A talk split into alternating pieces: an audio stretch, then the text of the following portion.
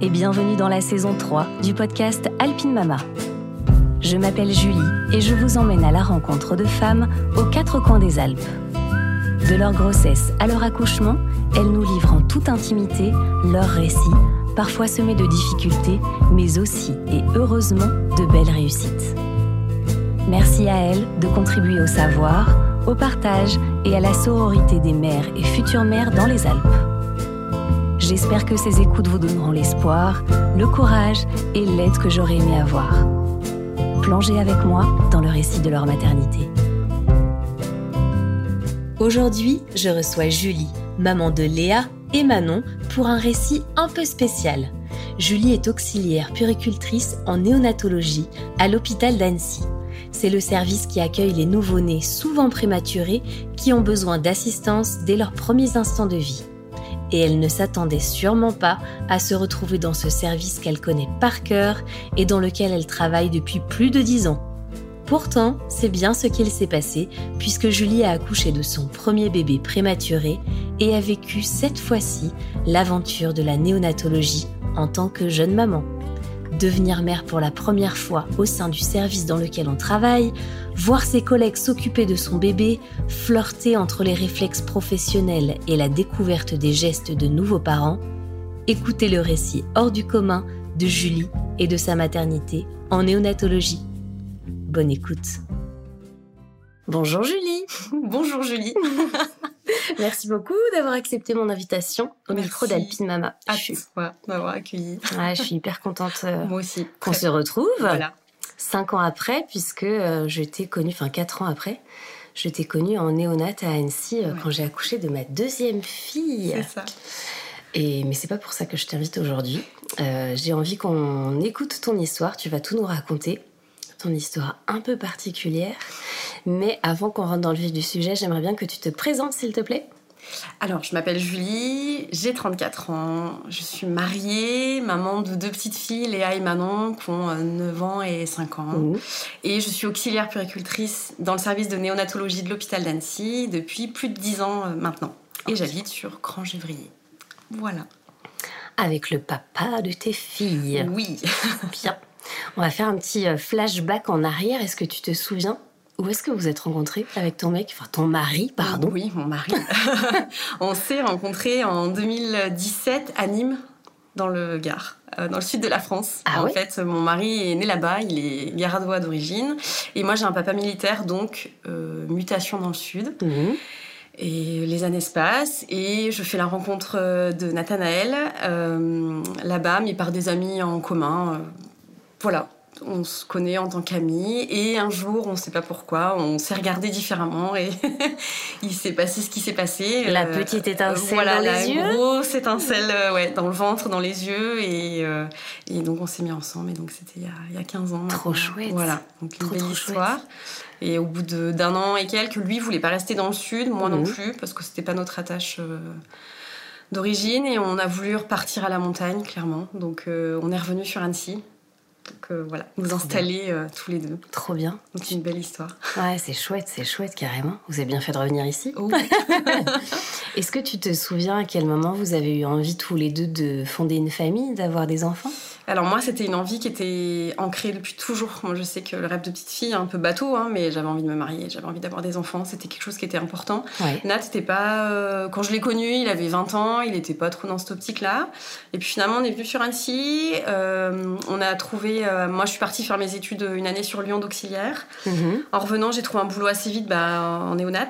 Lui aussi s'était posé avec les boulots qui allaient bien. Et puis à un moment donné, on s'est dit, bah, tous les feux sont ouverts. Mhm. On est bien bah, financièrement, etc. On est installé, mm. on est bien, on peut. Donc on s'est dit, allez, pourquoi pas, euh, on se lance, quoi. Alors j'ai peut-être un peu plus poussé, parce que lui avait du mal à se décider aussi, et, euh, et on s'est lancé.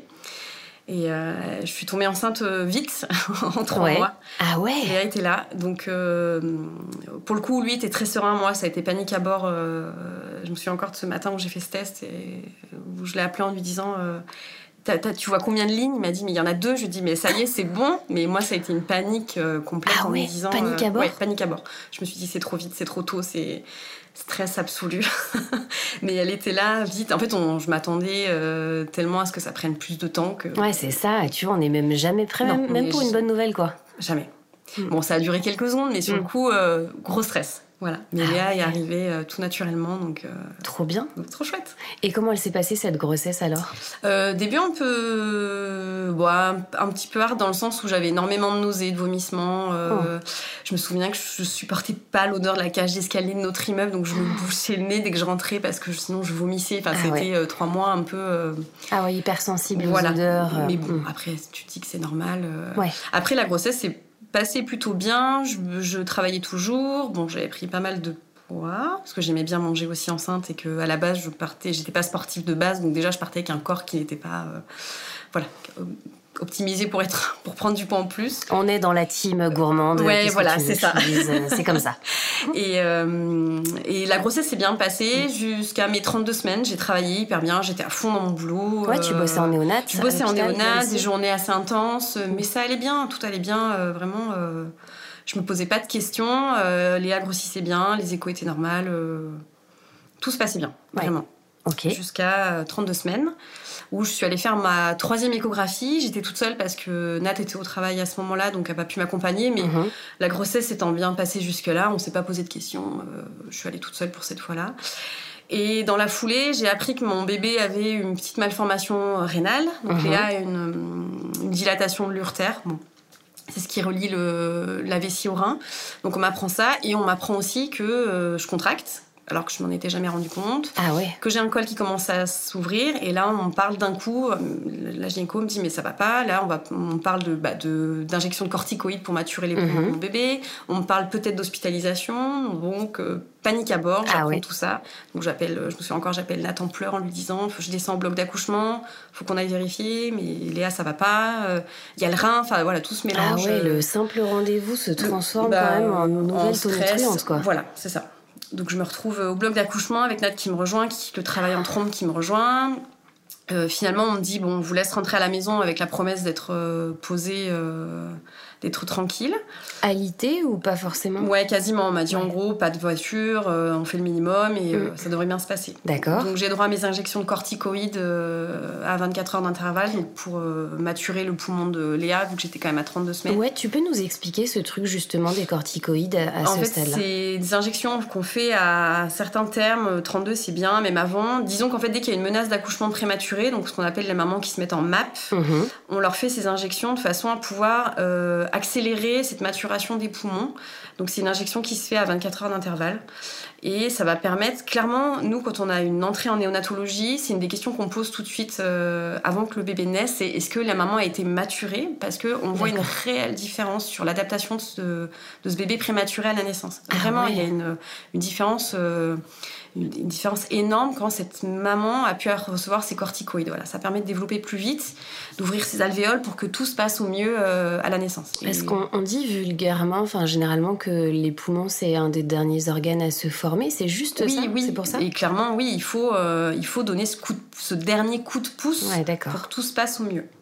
Donc okay. j'y ai eu droit aussi. D'accord. donc à ce moment-là, il t'injecte ses corticoïdes. Voilà, 24 heures. Et donc je suis à la maison euh, posée. Nat continue de travailler. Moi, clairement, je fais lit canapé. Voilà, je, reste tranquille. T'avais un projet de naissance pour cet accouchement ou pas? Pas du tout.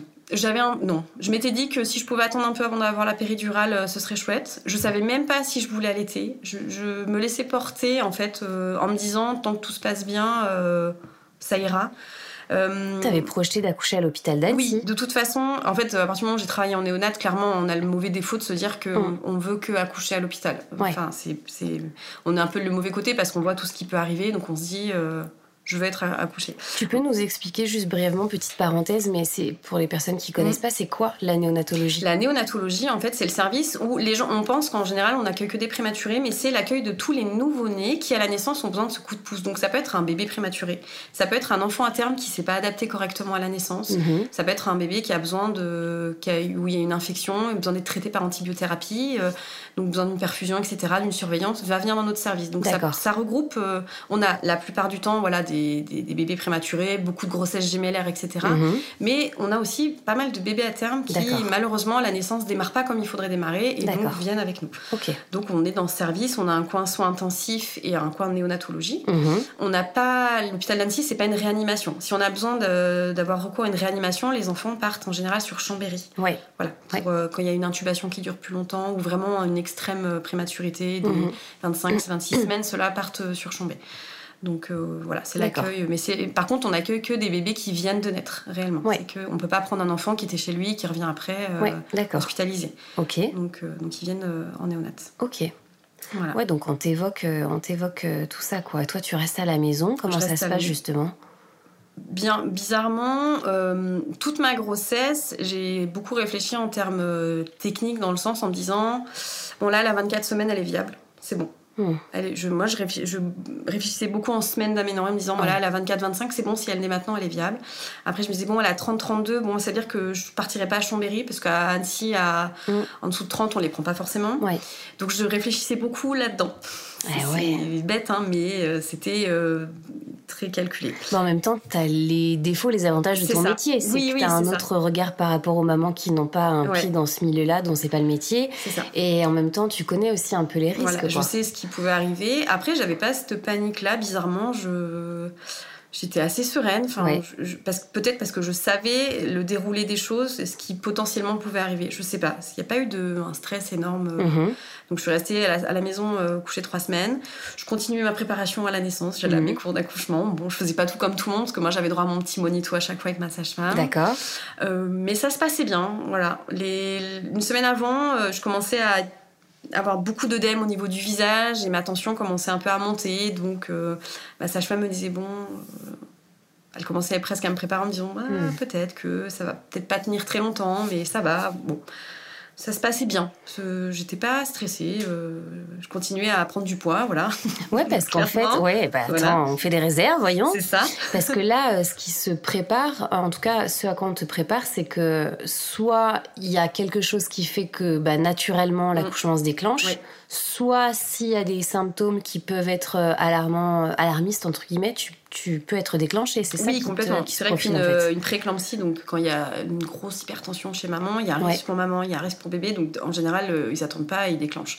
Donc presque, je me dis que oui, clairement, euh, dans ma tête, je me dis que je n'irai pas à terme. Je pensais pas aussitôt, mais je me dis que non, je ne mènerai pas une grossesse à terme. Ça, c'est sûr et certain. Ça, j'en suis. dans ma tête, c'est déjà, c'est déjà fixé. Mais je ça va. ça te fait pas peur Bah non, bizarrement, euh, non. C'est le défaut, euh, peut-être, mais euh, j'étais bien, je savais ce qui pouvait arriver, donc ça, allait. Super. Ça allait. Voilà.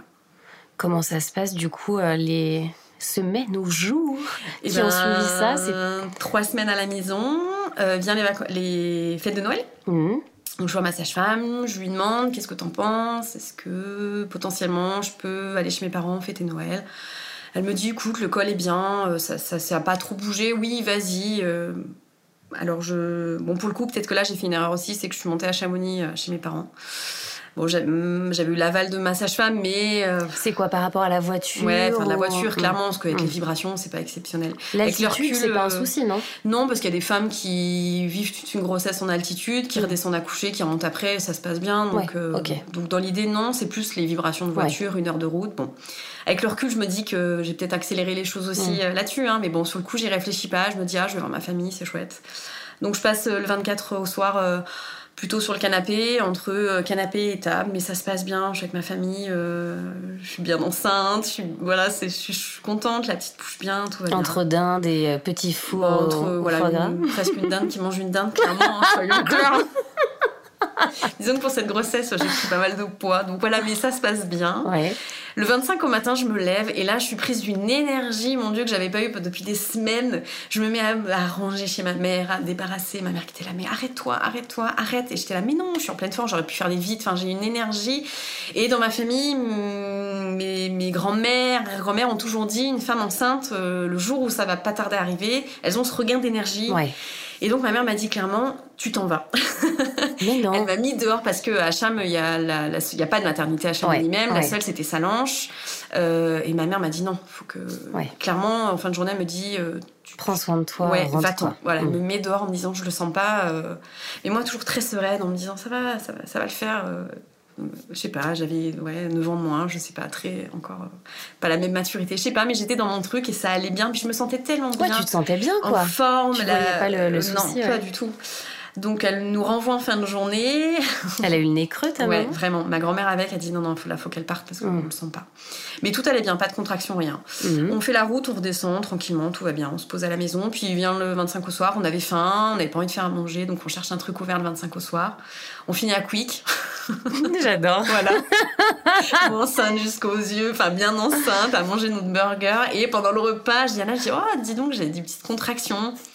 Oh, je lui dis, ça doit être la route. Je lui dis, oh, bon, la route, la fatigue. Euh, hmm. Donc voilà. Puis les contractions, euh, au cours de la soirée, commencent à s'accélérer un peu. Mais toujours très serein. Nat part se coucher parce que c'était sa première nuit de damage. Il est mmh. dameur à la station du Semnose et c'était la première nuit, il devait partir damer. Oh, Donc on s'est dit, mais tout va bien, on est très sereine. Euh, moi j'étais sereine. Finalement, euh, je finis par les prendre un bain parce qu'on m'avait dit si ça contracte un bain avec mmh. espace fond. Donc je prends mon bain avec l'espace fond, mmh. mais ça ne passe pas. 22h30, je finis quand même par réveiller Annette en lui disant écoute, euh, je sais pas, euh, ça se rapproche un peu, peut-être qu'on devrait aller faire un tour juste pour être sûr, euh, mais dans deux heures on est rentré, ça va aller quoi. Donc nous voilà partis à l'hôpital. Tu prends ta petite valise Mais pas du tout. je prends la valise de ma fille qui était prête, c'est tout. La valise de Léa était prête, mais avec des, en plus des vêtements de naissance, donc voilà. Donc je prends la ah, valise on de... ne prévoit pas hein, les vêtements. Pas du tout. Euh, Donc je, je, prends la valise de Léa. Moi, je pars sans rien. Je suis partie en legging de grossesse pyjama avec une chemise canadienne longue par-dessus. Non mais un look. Euh, J'adore, mais confort. Mais, mais, très confort. Un look chemise que j'ai encore et que je mets en pyjama aujourd'hui. Mais voilà, très très look d'hiver, très détendu. On arrive là-bas, la sage-femme euh, est plutôt confiante en disant ah ça contracte un peu, mais ça va le faire. Le col a pas bougé on va vous donner un petit traitement, ça va, ça va le faire, posez-vous, ça va le faire. Ok. Les heures suivent. Finalement, en me levant, je finis par perdre le bouchon queue et au fur et à mesure, les contractions commencent à accélérer un peu. Hmm. Et vient le moment fatidique où on nous dit bon, bah là, je crois que vous avez compris. Euh, c'est parti. C'est parti, c'est on va vous garder parce que ça va être, euh, ça va être pour cette nuit. Quoi. Donc là, tu étais à quel stade de grossesse J'étais à 35 semaines plus 3 jours. Ok. Euh, mais Léa elle est bien, la, grosse, la, courbe de poids était bonne, enfin tout, tout, tout était bien. J'avais eu mes corticoïdes, euh, donc tout est bien. Euh, j'avais même pas rompu la poche des os, donc mhm. on, était, on était bien. Voilà, ça a contracté tranquillou. Donc on nous annonce qu'on va rester donc au bloc. Donc tout de suite, mon premier réflexe, c'est de demander à sa femme d'aller voir en néonate. Euh, parce qu'en fait, à l'époque, notre ancien service, euh, dans l'hôpital, on n'avait qu'une porte qui séparait le bloc d'accouchement de la néonate. D'accord. Donc je lui ai dit de pousser la porte et d'aller voir mes collègues, leur dire que je suis là, parce que je savais très bien que tu savais de toute façon, j'allais finir là dans mon service. Mm. Euh, demander qui était là, est-ce qu'il y avait de la place, qu'elle prépare une place toute chaude pour ma fille. Donc hyper sereine, contente que mes collègues soient au courant que j'étais dans les murs, quoi, et, eh que ça, allait, ça allait arriver, quoi. Quelle situation inattendue. Voilà. Donc, euh, donc voilà. Et s'ensuit une très très belle nuit. Euh, on l'a vécu euh, merveilleusement bien. il s'est mis à neiger pour la première fois sur Annecy cette nuit-là. Hmm. Donc c'était, je sais pas, enfin c'était une nuit assez féerique. on me pose assez rapidement la péridurale, donc j'ai pas de douleur. je sens Léa bouger. le monito est bien ça suit son cours, on est entre sommeil et éveil en se disant qu'on va devenir parents. Euh, moi, je suis extrêmement sereine. Nat, je sens que Nat commence à être un peu plus stressé parce que parce que parce qu'il se demande comment ça va se passer. Donc, je lui trace un peu les potentiellement ce qui peut se passer. C'est toi qui le rassure Presque, parce que pour moi, à aucun moment, aucun, je me suis dit que ça allait pas bien se passer. Ah oui. Aucun moment, je me suis dit Cléa, parce que clairement 35 semaines, des fois c'est un terme qui peut être un petit peu, on a c'est tout ou rien. Des fois ça se passe extrêmement bien, comme mhm. ça peut. Euh, mal se passer, le bébé peut mal s'adapter. Mais à ce moment-là, j'ai une pleine confiance en ma fille en me disant mhm. que ça va, ça va aller, ça va le faire et qu'il n'y aura aucun problème, clairement. Je, je fais une, vraiment une belle nuit en me reposant, en me disant que ça va, ça y est, je vais être maman et, et que c'est parti, quoi. Ouais. Mais hyper sereinement. Voilà. Et donc la nuit se passe, il se met à neiger, un peu des films de Noël. c'était trop beau, voilà, c'était chouette. Et vers 6h30, on me dit que ça y est, Léa est prête à sortir. Donc là, euh, j'avais une super sage-femme, je me souviens toujours d'elle, elle s'appelle, euh, elle s'appelle Capucine, et euh, qui m'a accompagnée toute la nuit et qui était là le matin, qui, était contente parce qu'elle allait pouvoir finir sa garde avec nous et pouvoir faire naître Léa. Et sans suit un accouchement de rêve, ce que je dis, je pourrais accoucher des centaines de fois de ma fille comme ça. C'était c'était plein d'émotions. à partir du moment où elle m'a dit qu'elle voyait ses cheveux, qu'elle avait des cheveux noirs de son papa, je me suis mise à pleurer. J'ai pleuré toutes les larmes de mon corps en poussant. En... Et enfin, c'était euh, c'était idyllique. Nat, je lui avais dit, écoute, euh, si tu le sens pas, tu vas peut-être pas voir non plus parce que j'avais trop peur d'un mari traumatisé d'avoir vu euh, sa femme dans cette position. T'en as vu passer. ouais, voilà. Je me suis dit, oh là là, j'ai pas envie qu'il. Et finalement, il est allé voir et il trouvait ça extraordinaire de voir sa fille arriver. Mm. Enfin, voilà, c'était un beau moment pour tous les deux. Trop chouette. Ouais, c'était chouette, quoi. Donc là est arrivée. Euh, le premier réflexe que j'ai eu, c'était que je voulais l'entendre pleurer. Donc en fait, euh, la sage-femme a, essayé de me la poser, mais presque, je sais pas que je lui ai dit non, mais j'étais là. Mais elle pleure pas, elle pleure pas. J'avais besoin d'entendre ce cri pour me dire mm. c'est bon, elle pleure, les... ça démarre, euh, ça va le faire. Donc finalement, Léa pousse ce premier cri. On l'emmène rapidement à côté avec la pédiatre dans la petite salle à côté pour l'aspirer un peu, faire une première pesée, puis estimer un peu comment ça se passe, mm-hmm. etc. Donc là, j'entends déjà, on part du bon point, parce que Léa, c'est 2,3 kg. Donc à 35 semaines, un super poids. Déjà, je me dis, elle fait 2,3 kg. Déjà, euh, le poids est bon, euh, c'est chouette. Je l'entends pleurer, donc c'est bon signe. Euh, on me la met rapidement dans les bras, très vite et peu de temps. C'est vrai qu'on a fait beaucoup, il y a eu une belle évolution en néonat sur ça, c'est que maintenant, si l'enfant va bien, qu'il est plutôt stable, on va le laisser facilement avec sa maman hmm. plus longtemps. Là, c'était il y a 9 ans. Ça s'est fait vite, on me la pose 10 euh, secondes dans les bras, je la vois, je me dis mon Dieu, mais elle est belle, elle est tellement mm. belle, elle est, elle est ce, ce bébé imaginaire que mm. j'avais dans ma tête, elle, est, elle ressemble à son papa comme de gouttes d'eau, enfin, c'est, elle est belle, mais on me l'enlève euh, extrêmement rapidement. Là, j'entends Fabienne, une de mes collègues de néonat, puricultrice, qui me dit Je suis là, c'est moi Fabienne, je vais bien, enfin, elle va bien, je m'en occupe, t'inquiète pas, euh, on prend soin d'elle, on t'attend après. Mm. Donc, je déjà j'entends ma collègue, j'entends une voix familière que je connais, je me dis c'est bon, elle va, ça, va rouler quoi, ça va rouler.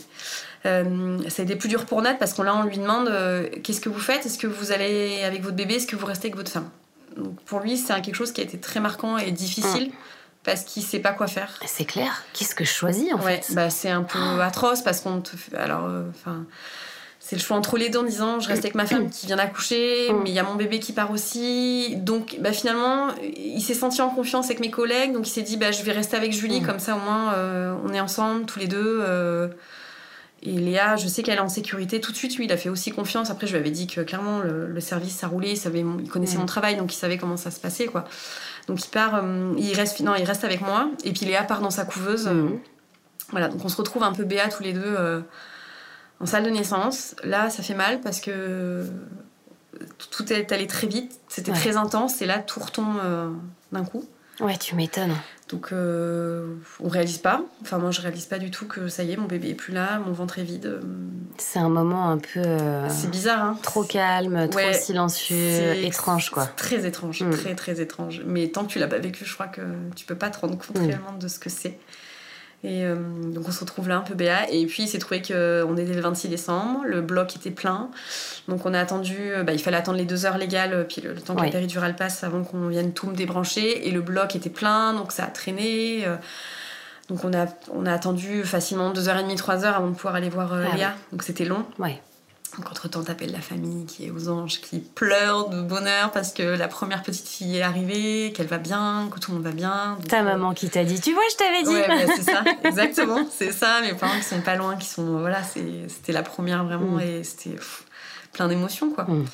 Et euh, donc on est au bloc et on attend, on attend. Moi j'attends que ça, aller voir mon bébé, j'attends que ça. Je suis un peu, euh, je sais, je sais pas comment décrire, mais c'est très bizarre. c'est sur une autre planète, quoi.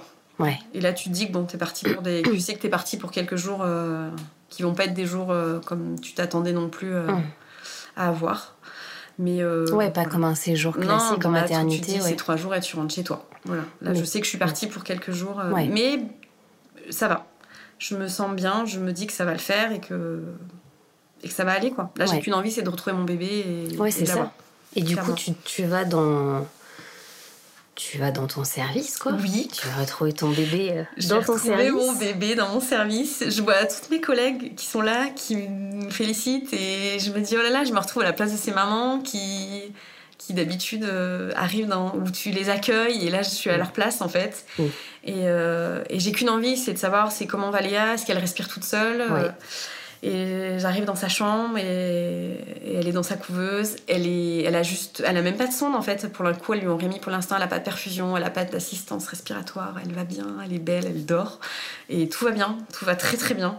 Donc gros soulagement en me disant bah déjà, elle s'est bien adaptée, on sait qu'on passe un cap. Euh, c'est déjà ça de fait. Euh, moi, je coche une case en me disant, bah voilà, euh, elle respire seule. c'est déjà un bon point. Donc on la voit. Et euh, elle, a, elle a le scope, non Ouais, elle a trois électrodes. En général, on les, c'est une, c'est quelque chose, c'est une première chose qu'on fait en néonat, c'est on leur met trois électrodes sur le torse pour euh, mm. le, la fréquence cardiaque, fréquence respiratoire, le cœur, etc. Et on leur met un petit capteur à la main ou au pied pour la, l'oxygène, la mm. saturation. Donc elle a seulement ces câbles-là, mais ceux-là, je les connais presque. J'explique à Nat ce que c'est, je lui montre la mm. couveuse, etc. Comment ça se passe. Euh, je suis très à l'aise. Je me dis je suis dans mon service, quoi. Oui, c'est clair. je, suis, je, suis, enfin, je suis à la maison. Enfin, moi, je me dis, euh, euh, je suis à la maison, je suis là, ça y est, c'est bon, je suis à ma place euh, en néonat. Très bizarre. tout de suite, on, ma collègue me l'installe en poids peau. On fait tout de suite une première mise au sein. Je la prends contre moi, c'est chouette. je la découvre, elle est belle. Elle a un petit nez tordu parce qu'elle avait une mauvaise position, donc elle a un nez complètement tordu d'un côté, mais je la trouve tellement belle. Elle est trop chou, elle est, elle est magnifique, elle est. Enfin, c'est un régal. Et après, donc, je la place, euh, on fait un échange, je la place dans les bras de Nat, euh, pareil, qui tout, tout, est, tout ému d'avoir sa fille euh, dans les bras, elle lui ressemble comme deux gouttes d'eau, c'est le ah papa, c'est trop bien. Enfin, je le, c'est deux copies qu'on forme ensemble. Je... Ah, puis c'est la découverte, quoi. Tu découvres le visage de ton bébé, c'est dingue. C'est Puis tu dis que c'est le tien, quoi. Ouais. Voilà. Et par contre, là, j'ai commencé à avoir un comportement un peu un peu mécanique, c'est-à-dire que euh, tout de suite je me lève, euh, je vais chercher un tire-lait et je me mets à tirer mon lait tout de suite. Mm. Le, ce qu'on dit aux mères tout le temps, parce que c'est important de tirer son lait assez rapidement, parce que le bébé ne pourra pas faire cette stimulation. Mm. Donc, j'ai ce réflexe d'aller chercher mon tire-lait, de commencer à tirer mon lait. Et en fait, je vais commencer à adopter euh, un comportement très mécanique. presque professionnel, professionnel en fait. ouais euh, vient le moment où je vais changer la couche de Léa et je me vois enfiler des gants pour changer la couche parce qu'en tant que professionnel, vu que je m'occupe de plusieurs bébés euh, sur un poste, on enfile des gants quand on change un bébé. Et je me vois enfiler des gants pour, pour changer ma fille. Et là, je me dis, oh, je me retrouve avec mes mains, avec ces gants, je me dis, mais non, en fait, c'est la mienne, j'ai le droit de faire sans. Donc finalement, j'ai tout un comportement euh, où je fais tout bien. Ouais je tire mon lait toutes les 3 heures, je change ma fille, je, hein, voilà, tout en étant euh, hyper protectrice. Je n'arrive pas à laisser Léa plus de 10 secondes. Euh, je suis hospitalisée en grossesse pathologique et mmh. on cherche de partout parce que je suis jamais là. J'ai des tensions au plafond à 17-18, mais je suis jamais dans ma chambre parce que pour moi, je refuse de quitter Léa. Euh, mmh. surtout que dans ce service-là, à l'époque, on... c'est plus le cas aujourd'hui, on n'avait pas de chambre mère-enfant. Aujourd'hui, notre nouveau service, il est doté de chambre mère-enfant, donc on peut rester à, vraiment pleinement H24 avec son bébé, euh, avec un lit, une salle de bain, voilà. Là, c'est pas le cas. C'est une chambre où on peut être plusieurs dans la même chambre, donc c'est, euh, c'est, Mais je suis toujours à côté de ce bébé. Je lâche pas mon bébé. Je refuse, mais je sais pas si je le fais parce que c'est mon bébé, parce que je me sens investie de cette mission presque professionnelle. J'en sais rien. il y a une déformation professionnelle qui se mélange avec ton nouveau statut de maman qui vient de débarquer là. Euh, et puis je me dis, je sais pas avec le recul, je me dis est-ce que il faut que je montre que je suis une bonne professionnelle, je suis une bonne maman, que c'est horrible parce que c'est très mécanique et je me dis mais qu'est-ce que je fais euh Mais en même temps, ça doit rassurer parce que tu, mm. tu connais oui. le service, ah, tu sais comment ça fonctionne.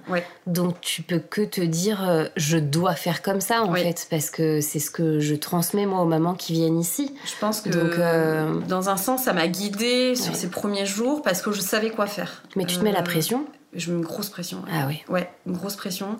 Euh, je savais pas si je voulais allaiter mais là Léa est née plus tôt donc je me pose pas de questions. Je commence à tirer mon lait. Euh, donc euh, voilà, je vais lui donner mon lait, je, ah. vais m'investir aussi de cette mission d'allaitement, etc. Euh, j'ai envie de tout bien faire pour elle et, je sais pas, peut-être tout bien faire aux yeux des autres aussi, j'en sais rien. C'est bizarre, c'est très particulier. Euh, les premiers jours, ils sont. Je, plane vraiment. Euh, je, plane. J'ai une énergie qui est juste folle. Je n'arrive pas à dormir. Euh, je crois que je laisse Léa. Je fais la tétée de 2 h du matin. Je bois encore un café avec mes collègues de nuit. et après, je remonte dans ma chambre. Je crois que je dors 3-4 heures. Et à 8 heures, je suis déjà sur le pont en bas pour lui faire ses soins, la peser. je la lâche pas je la lâche pas. J'arrive pas. voilà. Euh, Nat, lui, est au damage parce qu'il est, euh, il a pas pris de congé paternité. Parce oh, que, ouais, non mais oui, non mais en plus on est, avec leur cul, je me dis mais mon Dieu, mais. Est-ce qu'il a damé droit on ne le sait pas. Je pense que c'est, je dû avoir des petits trous sur les pistes. Non, il va me tuer si je dis ça. non, mais en fait, Nat, il alterne entre, il part damer, il me rejoint à l'hôpital, il se douche, il dort un peu, il vient. Enfin, il fait le pauvre. Ah Encore, moi, j'étais dans mon cocon hospitalier, ma famille venait régulièrement. Euh, tous les jours, j'avais mm. ma famille qui venait euh, de Cham pour, euh, pour voir la petite, me voir moi. Mm. Mais Nat, il fait les allers-retours, il fait sémnose hôpital. Et presque, il se douche à l'hôpital. compliqué. Hein. Il fait des poids à poids avec sa fille en dormant. Enfin, compliqué. Rythme pour tous les deux compliqué. Mais on est dedans, on est dans la bulle tous les deux. et elle va bien, elle est en bonne santé. Ça, c'est déjà un bon point. Elle grossit bien. Euh, j'ai accouché le jeudi matin et dès le, dès le samedi, on propose une chambre d'unité kangourou. Donc, c'est mm. des chambres mère-enfant qui se trouvent en, dans le service de maternité, mais qui dépendent de la néonate. Euh, où là, en fait, euh, tu es quand même plus libre dans le sens où, en général, les bébés sont plus copés, euh, il n'y a plus de système de machine respiratoire, il n'y a pas de perfusion, il reste une sonde nasogastrique pour alimenter le bébé en général. Ah oui, quand même, d'accord. Oui, en, en général, les bébés qui montent ont encore ce petit côté-là. En général, c'est l'alimentation qui reste encore à coucher.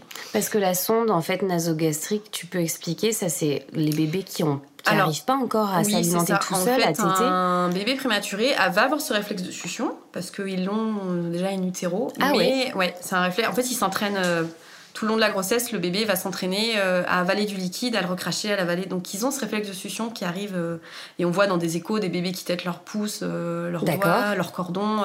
c'est quelque chose qui se fait. Mais à la naissance, c'est vrai que ces bébés prématurés, ils ont souvent le, c'est l'énergie qui, mm. qui suit pas. Et donc on va, pour éviter de les épuiser et pour que le, et puis, et puis clairement il faut qu'on les nourrisse pour qu'ils puissent avoir des bonnes glycémies, un bon, un bon taux de sucre, prennent du poids, on va les alimenter. Et donc, on va passer une sonde euh, dans les. Alors, soit par la bouche, soit par le nez, qui descend directement à l'estomac. Et ça, en général, c'est euh, la chose qui va rester jusqu'au bout de l'hospitalisation. Mm. C'est vraiment le dernier tuyau, entre guillemets, qu'on va retirer. Mm. Parce qu'en général, c'est l'alimentation qui prend le plus de temps euh, en néonat à se mettre en place. Et du coup, la maman tire son lait et le lait, il est passé par cette sonde. On demande à la maman, c'est vrai que c'est un, un boulot c'est un boulot pour les mamans parce que les bébés vont être alimentés toutes les 3 heures et on va leur demander dès le début, dès qu'elles accouchent, de, commencer à tirer leur lait. Eh Donc c'est pas évident parce que tu te retrouves avec euh, ton bébé qui va au sein mais qui t'aide pas forcément et même des fois pas du tout. Mais qui aide aussi à la montée de lait. Ouais, qui met la production quoi. d'ocytocine parce que tu as ton bébé qui eh va aider et donc on va te demander de tirer ton lait toutes les 3 heures. Donc clairement c'est assidu, c'est compliqué, eh c'est mais on n'a on pas trouvé d'autres alternatives que d'avoir cette stimulation pour mettre en place cette, euh, cette lactation. Quoi. Tu t'en souviens de ce protocole-là toutes oh les 3 heures? Parce qu'en fait il faut quand même se rendre compte d'un truc, euh, c'est que pour l'avoir vécu aussi, mais toutes les trois heures nourrir ton bébé, ok, mais en fait, tu dors pas entre temps, puisque ah euh, j'en parlais avec une maman aussi, euh, avec Anaïs, euh, la dernière interview pour, avec un bébé préma, c'est que de mon souvenir, tu me dirais c'est pareil pour mhm. toi, c'est que tu pèses ton bébé, mhm. puisque le poids est surveillé pour que ça mhm. aille en tout cas vers une croissance du poids. Tu pèses ton bébé sur une petite balance, tu le mets au sein ou tu le nourris par la sonde, etc. Enfin, tu peux le mettre au sein pour stimuler. Tu le repèses pour voir s'il a pris. Si mm. c'est pas assez, tu peux éventuellement le mettre à l'autre sein. Tu le repèses. Si c'est toujours pas assez, peut-être que tu demandes un biberon à tes collègues de la néonate qui vont te l'amener en réchauffant ton, ton lait à bonne température pour lui donner. Faire digérer le bébé à la verticale pour que ça. ne ressorte pas. Ça. Le poser, etc. Donc en fait, tu dors pas quoi. Tu dors une heure et demie. Début de la néonate, il est hard, très hard, parce qu'on nourrit le bébé toutes les 3 heures. Eh et, donc, comme tu dis, il faut tirer son lait. On fait des tétés pesés, donc c'est-à-dire qu'on pèse avant et après pour savoir combien de bébé a pris au sein. Tétés pesés, tétés pesés. Ouais. Celui-là. Ouais, c'est clair. Je m'en souviens. et en fonction de ce, a, ce, que le bébé a pris, on va passer le reste parce qu'on a une certaine ration par jour et par, euh, par 24 heures à leur donner parce que hmm. on, est, on, est, on, est, on est en néonate, on est en soins on peut, on peut pas être comme un bébé à la maternité où on va se permettre de lui laisser 5-6 heures sans manger. parce que c'est à la demande. Mm. Voilà, ou c'est de la demande au sein, etc. Ou même, euh, voilà, même au biberon. Là, on est dans un protocole où on doit nourrir ce bébé pour qu'il prenne ce poids, pour qu'il parce qu'il y a besoin de tout ça. Mm. Clairement, il faut, on n'a pas le choix. Donc ouais, la néonate, elle est hard. Et moi, je me souviens de ce tire-lait. Oui, oui. Mon Dieu, je m'en souviens, je préparais mes étiquettes à l'avance parce qu'il faut pas oublier qu'il faut écrire tes étiquettes, tu sais, avec ton heure de tirage, la date, etc., avec le nom de ton bébé. Pour stocker dans le frigo. Voilà, c'est tout un protocole, toute une logistique. Mm. c'est une grosse logistique. Mais tu dis que tout ce que tu tires, ça va pouvoir être donné à ton mm. bébé. Donc c'est mm. quand tu as ce désir-là d'allaiter, c'est chouette de pouvoir le faire. Mais c'est du sport, quoi. Ouais. C'est du sport. Ouais, ouais j'ai l'impression que les mamans qui euh, traversent ça, en fait, euh, c'est un, un trail, quoi. C'est l'UTMB, en fait, de, ah, mais complet. de la naissance. Bah, tu sors d'une grossesse, donc déjà, je pense que tu sors pas indemne d'une grossesse, mais peu importe mm. laquelle. Hein. exactement. D'un accouchement. Et en plus, ton bébé, il est hospitalisé, donc psychologiquement, il faut le gérer aussi. Parce que malgré tout, moi, je, c'est ce que je dis souvent aux mamans, et je l'ai encore plus dit après avoir eu ma fille, c'est que peu importe la, ce qui arrive, euh, ce qui arrive, c'est une petite prématurité, enfin une petite, enfin non, il n'y a même pas de petite prématurité. Peu importe au terme où ton bébé est né, comment se passe l'accouchement, tout ça. À partir du moment où tu vis une hospitalisation, en fait, c'est un traumatisme, et je, je me dis que tu sors pas indemne de, mm. de ça. Euh, c'est, tu sors pas indemne, jamais indemne. Tu t'en souviendras toute ta vie, mm. ça laissera une marque indélébile. Euh, toute ta vie, vraiment. Et je pense que c'est important de le, de, le re-signer, de le souligner, de jamais laisser personne dire c'est pas grave, elle est. Moi, moi, on me l'a dit, hein. mais ça va, elle est née à 35 semaines. Bah, Sur le coup, j'étais là, oui, c'est vrai, mais en fait, non. Bah non, c'est non, j'ai vécu 15 euh, jours d'hospital avec ma fille. Euh, non, c'est pas rien, c'est pas comme ça que ça devait se passer, quoi. Donc, c'est ça laisse des traces. Bien sûr. Ça laisse des traces. Tu t'étais fait accompagner psychologiquement après ton accouchement? Non, mais euh, parce que sur le coup ça allait. J'étais dans ce on est rentré à la maison ça allait. J'étais dans la routine euh, de tout. Par contre quelques mois après ouais j'ai eu un gros coup de moins bien. Je pense que j'ai fait euh, qu'on appelle pas très joli à le dire mais le baby blues quoi. Et je l'ai fait plus tardivement. Et j'ai oh, pris conscience que ouais, dépression postpartum j'ai pris conscience que j'étais pas sortie indemne de tout ça en fait. Je m'étais dit que ça, ça allait que que ça allait bien se passer que ça ça y est c'était fait. Ben en fait non j'ai pris une grosse claque derrière en me disant ah oui en fait il y a eu tout ça, quoi. C'est pas rien. Donc non, et je pense que c'est... Maintenant, ne serait-ce que dans le service, on propose facilement, on a deux, deux psychologues qui eh passent, et on propose facilement maman parce qu'on sent que des fois... Euh, déjà, selon le passé que tu as eu avant, euh, si tu as eu des grossesses, des, des, fois on a des pertes de bébés, enfin il y a plein de choses. Je pense qu'il y a, il y a besoin de des fois d'en parler à quelqu'un d'extérieur. Euh, nous, on, accompagne beaucoup, on prend le temps. Des fois, bah, une chambre euh, sans personne à côté, c'est propice aux confidences. Donc des fois, on mm. prend le temps de parler avec ses mamans et de d'avoir euh, de permettre de se libérer. Bien sûr. Et mais on propose facilement les psychologues parce qu'il y a un réel besoin. Il y a un réel besoin. Mais toi, à l'époque. tu l'avais pas fait. Non, mais pas du tout. Mais moi, j'étais dans l'optique, dans en me disant ça va, ça va aller, ça va rouler. Et peut-être aussi tu les connaissais, donc euh, si euh, ouais, tendance à les côtoyer oui, au quotidien, c'est C'est un peu paradoxal, c'est que c'est des collègues de boulot avec qui je passe des heures et des heures qui me connaissent très bien, mais là mm. tu es dans un autre sens. Là, elle te découvre sur un côté où tu vas tirer ton lait, tu mm. vas être euh, poitrine dénudée devant tes mm. collègues. Enfin, il y a tout ce côté-là un peu où tu passes de. où il faut que tu passes du côté maman, et finalement, c'est. Hum, c'est là où des fois c'est un peu plus difficile aussi. Mais je me sentais. Enfin, c'était bizarre parce que je me sentais quand même très à l'aise avec elle. Hein. Elle m'aidait à mettre au sein, etc. Enfin, voilà, c'était. Euh, T'étais gênée des fois? Ça dépendait avec qui, mais dans l'idée, c'était une équipe que je connaissais bien, donc euh, qui était très bienveillante. C'est vrai que l'équipe de néonates, on se connaît toutes bien, puis c'est très intime, la néonate. C'est un service qui est très à part, c'est un service qui est fermé, qui est très à part, donc c'est très intimiste.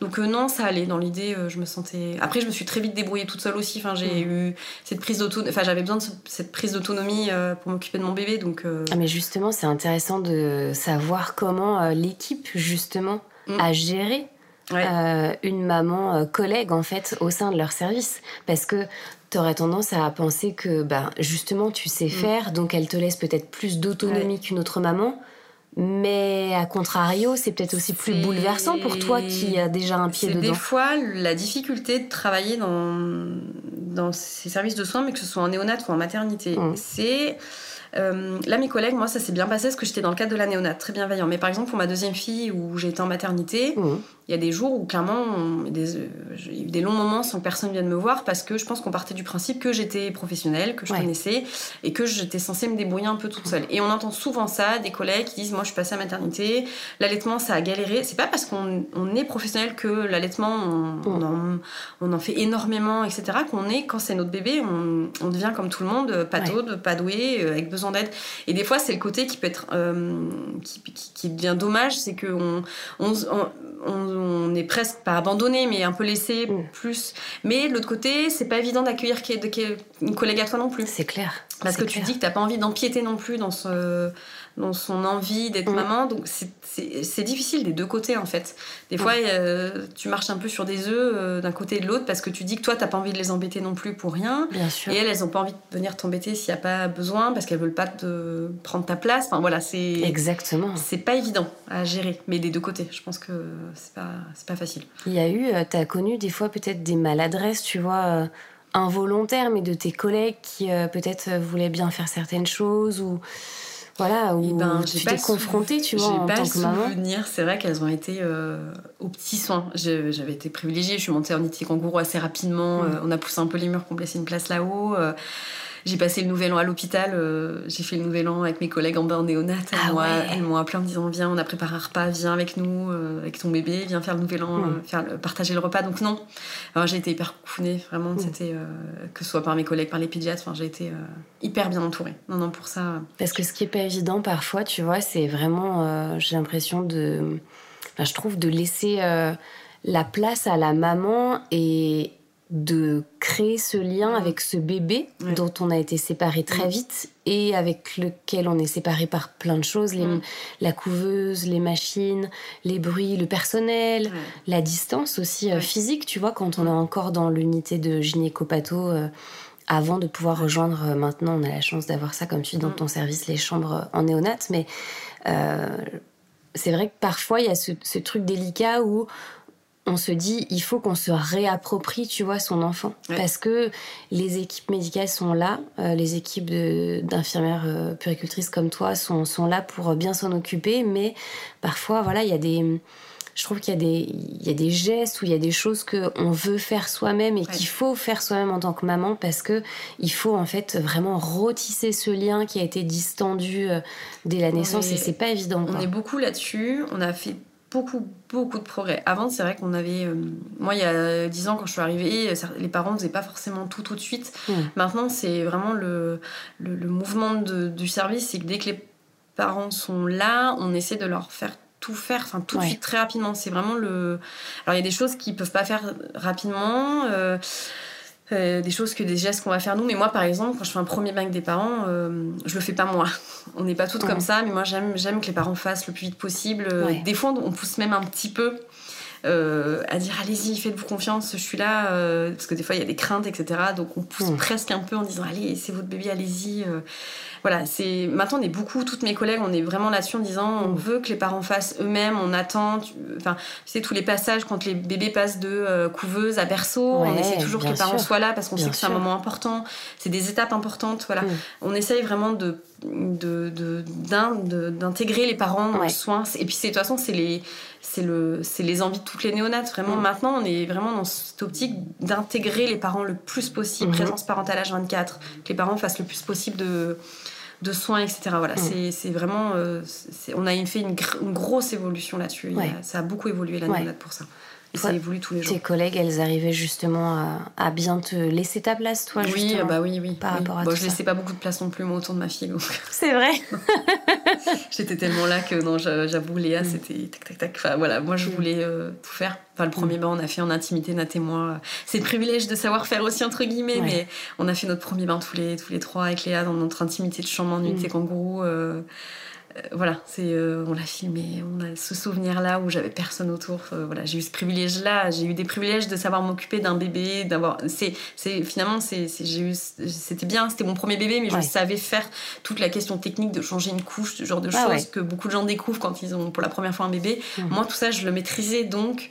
Je, ça nous a permis, euh, on a eu des passes droits entre guillemets, de, voilà, on en a profité aussi, hein, c'est vrai. Hein. Et il y a des choses que tu as justement découvertes en néonate que tu, dont tu te rendais pas forcément compte, mais là, en tant que maman euh, de bébé, euh, tu vas né prématurément bah, le, rythme, oui, clairement. Mmh. Je me rendais compte que c'était fatigant, mais à ce point-là, pas vraiment.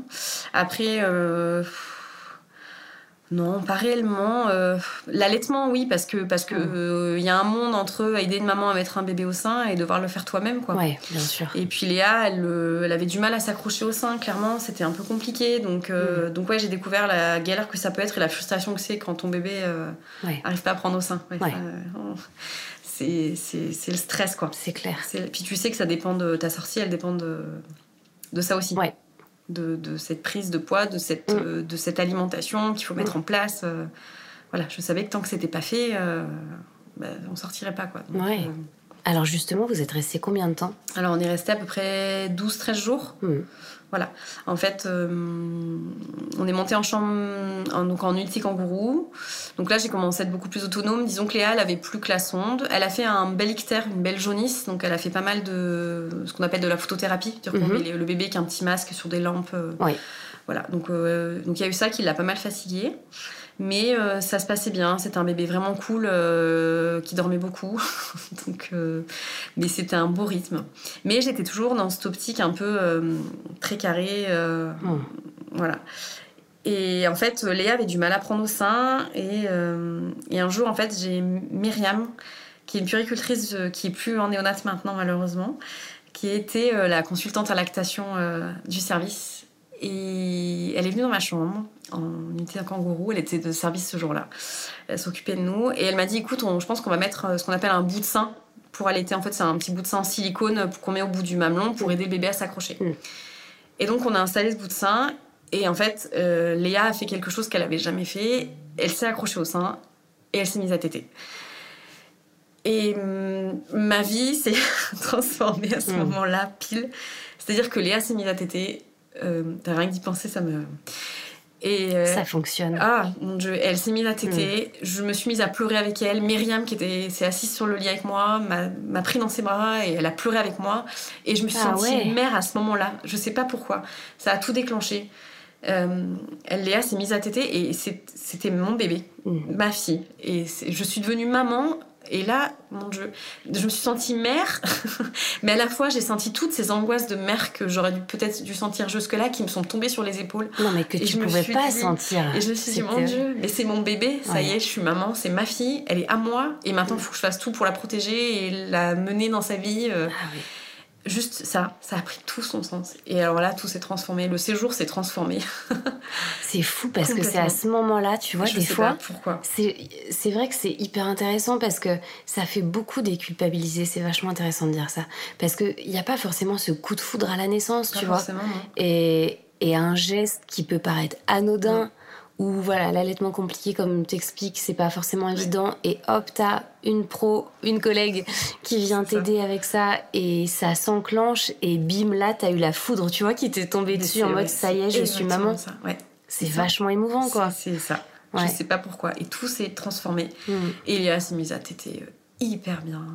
Et finalement tout ça a accéléré mais j'ai découvert ce que c'était euh, l'angoisse de maman. Je me suis dit mais qu'est-ce que je vais faire en rentrant à la maison? Mais est-ce que je vais y arriver? Est-ce que je vais je... non, je vais pas y arriver, c'est pas enfin, tu vois, il y a tout qui est arrivé d'un coup en me disant mon dieu, mais je je vais pas y arriver, le stress de rentrer à la maison, limite j'avais pas envie de sortir en me disant mais comme on a plein de parents euh, pour qui ça arrive en disant on a le stress de rentrer, est-ce qu'on va y arriver? Enfin voilà, je me suis sentie maman, j'étais plus soignante, j'étais plus Julie l'auxiliaire, j'étais Julie maman.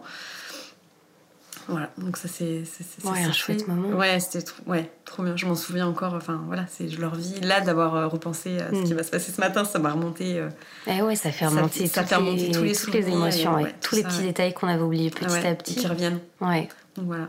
Tu te souviens si tu dois te, te remémorer, tu vois un peu. Euh, le meilleur moment que tu as pu passer en néonate, c'est peut-être celui-là, justement, celui-là, en chant kangourou, mais un moment moins cool aussi euh, qui t'a paru pas forcément évident dans, par rapport à ta position, tu vois, de soignante au sein de C'est peut-être tous ces soins qu'on fait, euh, euh, ces prises de sang, ces, ces reposes de sonde nasogastriques qui, mm. qui, nous, c'est vrai qu'on a ce défaut de dire que nous, c'est un acte qui est quotidien et qui enfin ça se passe enfin qui se passe bien en général mais c'est vrai que pour les parents ce geste d'introduire cette sonde par le nez de la descente jusqu'à l'estomac il y a rien de naturel. Très intrusif. Voilà. Horrible à voir. Et les bébés en général alors on leur fait téter un petit peu de sucre on leur met une mm. tétine ou le petit doigt pour qu'il y ait une action de déglutition et que ça se passe bien mais il y a certains qui n'aiment pas quand on la fixe quand on met ce scotch. Mm. voilà. Ces côtés là j'avais un peu de mal. C'est vrai que c'était quelque chose d'un peu plus compliqué où il y a eu des fois elle se l'a arraché donc euh, voilà. Eh c'est pas cool non plus. Donc voilà il y a tous ces tu la remettais en euh, douce?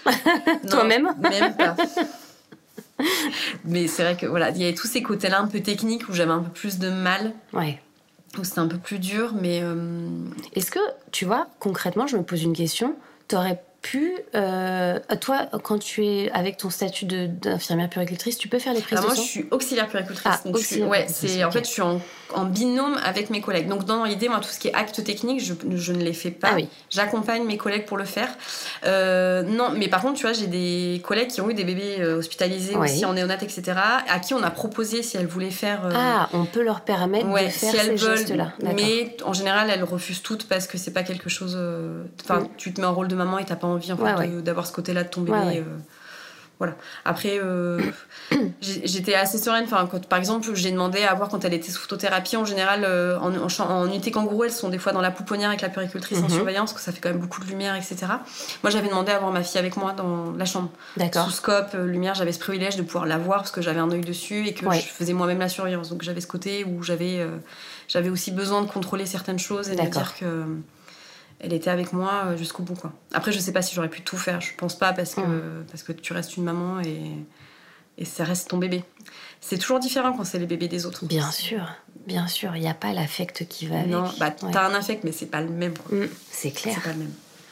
Donc voilà. Donc voilà, à un moment donné, euh, sortie oui. de, de l'hôpital. oui. Après, tu disais 12-13 jours. Ouais, à peu près, ouais. Comment s'est passée cette sortie? Euh, euh, sport.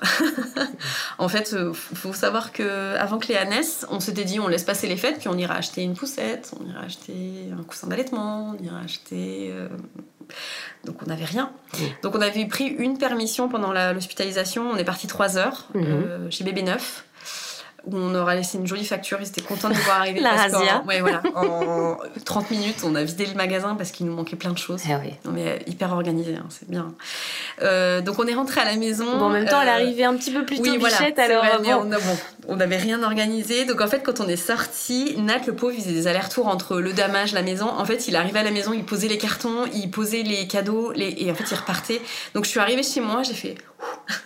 Et Nat, en fait, nous a ramenés et devait repartir déjà d'Amé. Ah donc je me souviens, Léa venait. J'ai fait la tétée de Léa, donc je savais que j'avais à peu près 2h30, 3h euh, avant la prochaine. Mm. Donc je me suis mis à ranger ma baraque. Euh, ah, ah j'avais besoin. Après, j'étais tellement contente d'être à ma maison, chez moi. C'était trop chouette.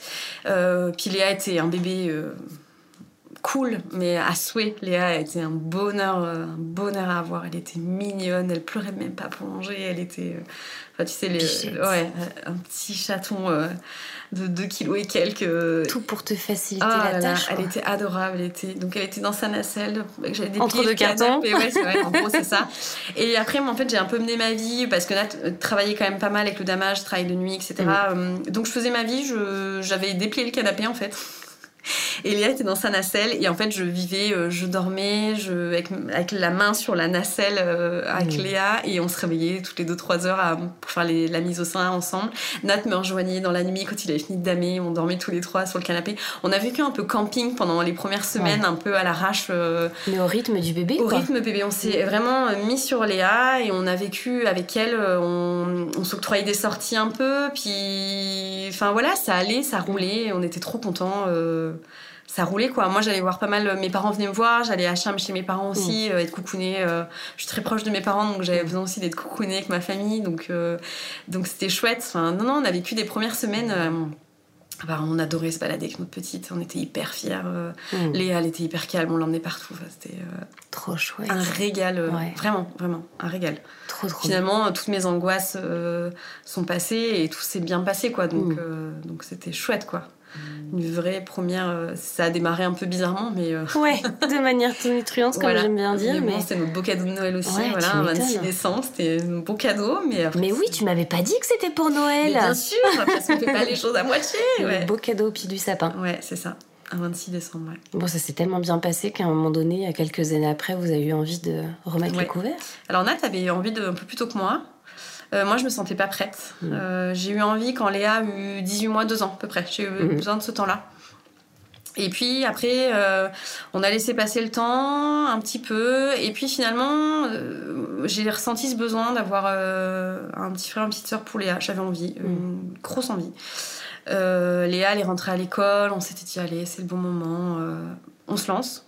Pareil, trois mois bébé, bam. Donc euh, voilà, euh, super. Euh, on mesure notre chance aussi de faire des mm. bébés rapidement.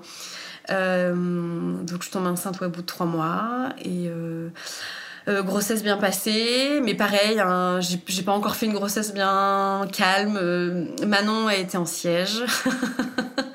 Donc j'ai accouché, j'ai eu un accouchement déclenché parce que Manon était, ne grossissait plus, j'avais plus de liquide et elle était en siège. D'accord. Donc un accouchement déclenché. Euh, mais par voix basse. Ah, c'est quand même par voix basse Ouais, on m'a autorisé une voix basse. Parce que voilà, j'avais la bon bébé pas très gros, j'avais apparemment un bassin qui s'y prêtait. C'est rare. Euh, ouais, donc je mesure ma chance aussi. Donc encore une naissance euh, particulière. ouais, c'est clair. Attends, on va faire deux épisodes en fait. c'est presque ça. Oui, oui j'ai vécu euh, une belle grossesse parce qu'en plus, euh, j'avais Léa qui était à l'école, mais j'avais. Euh, après Léa, je me suis mise à faire du sport, donc j'avais un. Je courais beaucoup, donc j'avais un... aussi un corps qui s'y prêtait. On a beau dire, hein, j'avais un corps qui s'y prêtait beaucoup plus pour une nouvelle grossesse, donc j'étais hyper en forme pour, pour Manon. Euh, j'ai quand même été arrêtée rapidement parce que euh, on est passé dans ce nouveau service qui était beaucoup plus grand mm. où je faisais beaucoup plus de pas. Donc j'ai vite vite mm. contracté, donc on m'a vite mis au repos aussi. Donc j'ai passé une grossesse assez sereine à la maison avec euh, avec Léa qui, qui avait 3 ans et qui était à l'école, donc c'était chouette. J'ai pu être là pour elle aussi, donc mm. c'était top. Et donc on a vécu cette naissance voix basse en siège à l'hôpital d'Annecy. À l'hôpital d'Annecy toujours. Trop bien parce que j'adore, voilà, j'aime. Coucou les collègues. Ben, Alors, je suis, j'ai pu aller en maternité, donc là, j'ai découvert le bonheur mm. euh, d'avoir mon bébé contre moi. c'était mm. trop bien euh, qu'on me la laisse, donc ça, c'était chouette. Et à terme, t'as accouché? 38 semaines. Ok. Donc quasi à terme. Donc je ne saurais pas ce que c'est d'avoir une grossesse euh, jusqu'au mm. bout finalement, je ne connaîtrais pas ça. Pas le temps. Mais pas le temps, voilà. Donc j'ai connu le déclenchement, j'ai connu la tentative de version aussi, où on a essayé de remettre Manon dans le bon sens. Voilà, ça c'était le côté moins, moins sympa de la grossesse. Oui, on dit que c'est douloureux. C'est très douloureux. Mm. Ouais, vraiment pas chouette. Euh, mais ça n'a pas marché. Et ça n'a pas fonctionné. Bah non, bien sûr que non. Manon a, je pense que j'aurais dû me douter de ce caractère du départ qui ah, annoncé. On le disait tout à l'heure. voilà, voilà. Ça. ça. donne déjà la ligne directrice, tu vois, du, de, ce qui va se passer dans la vie de ton enfant. Exactement. Mm. Mais euh, pareil, une très belle naissance, bon particulière, les fesses qui sortent d'abord. Voilà, c'est une naissance euh, encore particulière, mais. Euh, Et ça s'est fait, tu vois, ça s'est bien passé. Alors on m'avait prévenu que c'était péridurale obligatoire et qu'à la moindre difficulté, si par exemple ça la poussée dure beaucoup trop longtemps, on t'arrête immédiatement et on te, on t'envoie en césarienne. Donc j'étais prévenue que c'était le euh, docteur Bernardi, euh, qui n'est plus là aujourd'hui d'ailleurs. Qui eh je sais. Voilà, donc, euh, ouais, donc pour moi c'était le gynéco qui m'a accouché de ma deuxième. Bah, voilà, donc Monsieur Bernardi qui était quelqu'un de très professionnel, donc je savais que j'étais dans les mains de quelqu'un d'expérimenté. Bah dis donc, c'était vraiment le spécialiste des naissances un peu particulières alors ouais, Je hein. crois que lui, il, est toujours dans les... il était toujours euh, par là. donc c'est lui qui m'a accouché, donc c'était chouette. Donc une belle naissance, qui mm. s'est très bien passée. Euh, après Manon a été pleine de bleu malheureusement du fait de sa position dans le ventre, donc elle avait les fesses euh, bleues, elle était très douloureuse, donc on a Ah ouais? Ouais. Elle était appuyée en fait et elle a été pleine de bleu sur les pieds, sur les fesses, euh, un peu partout. Donc c'était un peu dur. Elle a eu les deux hanches luxées, donc. Euh, oh là là, Donc on a encore fait un départ dans la vie un peu euh, compliqué. Ah à la maternité, on m'a dit qu'il fallait mettre ce qu'on appelle un, un linge câlin, c'est-à-dire qu'on on met un. En fait, ton bébé ressemble un peu au totem de Colanta dans la position. en gros, on l'appelait comme ça, donc c'est un peu horrible. En gros, ouais, je l'ai, je voilà, Tu vois la position. En fait, pour garder ses hanches ouvertes, sans tout se mettre en place. Ah donc voilà, on a encore vécu un démarrage. Euh, avec notre deuxième J'ai le totem de Colanta en tête. Ben voilà. Ben, en fait, c'est bien l'image. On l'a fait un peu comme ça. Donc on a vécu un démarrage avec un autre bébé un peu sportif aussi. Parce que accouchement en siège, les fesses sortent en premier Alors ça dépend, des fois il y a des pieds qui sortent en premier. Ouais. Mais moi, pour le coup, c'était les fesses en premier. Les fesses, les jambes Donc sont en fait, repliées, les, voilà, elle était repliée sur elle-même. Les fesses sortent. Après, d'un coup, t'as les jambes qui se déplient. Ouais. Euh, Nat s'en souvient parce qu'il a vu la naissance de Manon. Ah ouais. Les jambes qui d'un coup se déplient et tu finis par la tête. Ok. Donc euh, la poussée est la même, les sensations sont quand même euh, différentes. hein. C'est, Ah ouais. ouais, ouais, c'est un peu différent quand t'accouches, tu sens pas les mêmes choses, mais dans l'idée, le déroulé se... est le même. Simplement, il faut que ça aille vite pour pas que le bébé soit en souffrance. Et toi, t'as pas eu de complications par rapport à cette position-là Mes filles ont été adorables. J'ai eu, euh, voilà, bien. j'ai eu un périnée intact. euh, Enfin voilà, trop bien. trop non, bien. non, trop bien, trop chouette. Maintenant, je suis pas très grosse non plus. Elle faisait 2 kg 850, donc c'est. J'ai fait des petits bébés aussi, donc Mm. euh, je pense que ça. C'est peut-être pour ça que Oui, oui, ça joue aussi. l'accouchement par voie Après, je basse suis pas très grande permis. non plus, donc euh, voilà, on savait qu'on faisait pas des grands bébés, Mm. euh, mais ce qui était très bien aussi. euh, voilà. Donc une autre, grosse- une autre naissance, une autre euh, arrivée dans la vie euh, différente, Eh bah, dis donc, pleine d'émotions aussi. c'est clair. Mais c'était chouette. Trop chouette. Donc voilà. Tes collègues de néonat sont venus te faire un petit coucou Mais bien sûr. je suis même allée voir ma collègue en unité kangourou. Je- quand je pouvais, je descendais faire un tour en Ah néonat ouais. voir mes collègues. Ouais, ouais, c'était important. Elles étaient toujours là. Enfin, c'est, euh, on est, on est, enfin, ça fait 10 ans que je suis en néonat, ça fait 10 ans que je travaille avec les mêmes personnes. Donc, euh, il y a un lien. C'est plus des collègues de boulot, c'est des amis pour Bien certaines. sûr. Donc, il y a un Ça lien, ouais, y a un, très- un lien très très fort Mm. euh, qui se crée entre nous. Donc, euh, Eh dis elles se reconnaîtront. Ouais. ouais, ouais, on leur fait un grand coucou pour tout, pour tout Voilà. ça. Mais euh, quelle aventure, dis donc. Ouais, de belles aventures. Qu'est-ce que tu aurais envie de, tu vois, de transmettre aujourd'hui euh, aux mamans qui euh, vivent ou ont vécu la prématurité euh, des cas rares comme Mm. le tien qui travaillent et Mm. qui sont passés aussi euh, et en tant que soignante et en tant que maman Qu'est-ce que tu aurais envie de transmettre euh, à ces mamans-là, toi, aujourd'hui? Je, ce que je dis à chaque maman, euh, écoutez-vous.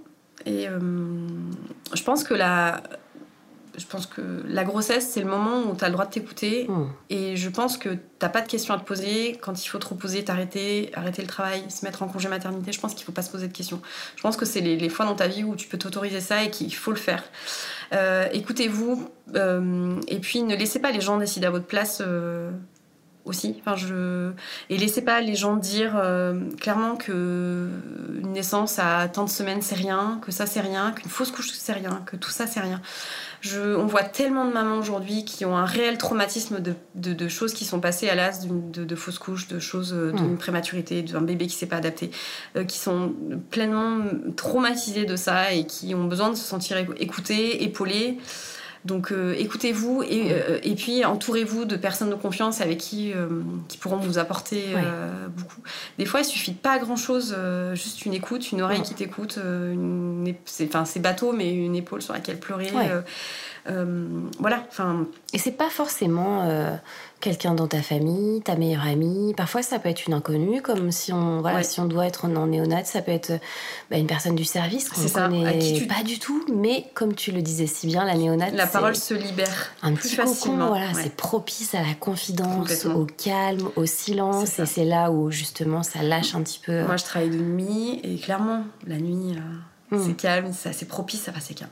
Je m'entends dire. Ouais, Pas vraiment. pas tant. Voilà, mais euh, ça amène la, ça amène cette euh, cette parole Ouais. et puis euh, on est une grande équipe, donc euh, tu peux être à l'aise avec d'autres et tu peux être à l'aise avec certaines personnes et, Ouais. et te confier à ces personnes-là. On a un gros panel de professionnels, donc tu- voilà, tu. Oui, après, c'est l'affect C'est l'affect. hein. Il y a Mm. des liens qui se créent. euh, Mm. Moi, je viendrai toujours de certains parents, etc. On a un Mm. lien qui se crée. euh, donc vraiment. Enfin, écoutez-vous et enfin voilà, laissez personne dire il faut que tu fasses ça, il faut que tu fasses ça. Ça aussi, Ouais. ces injonctions de il faut faire comme ci, comme ça. euh.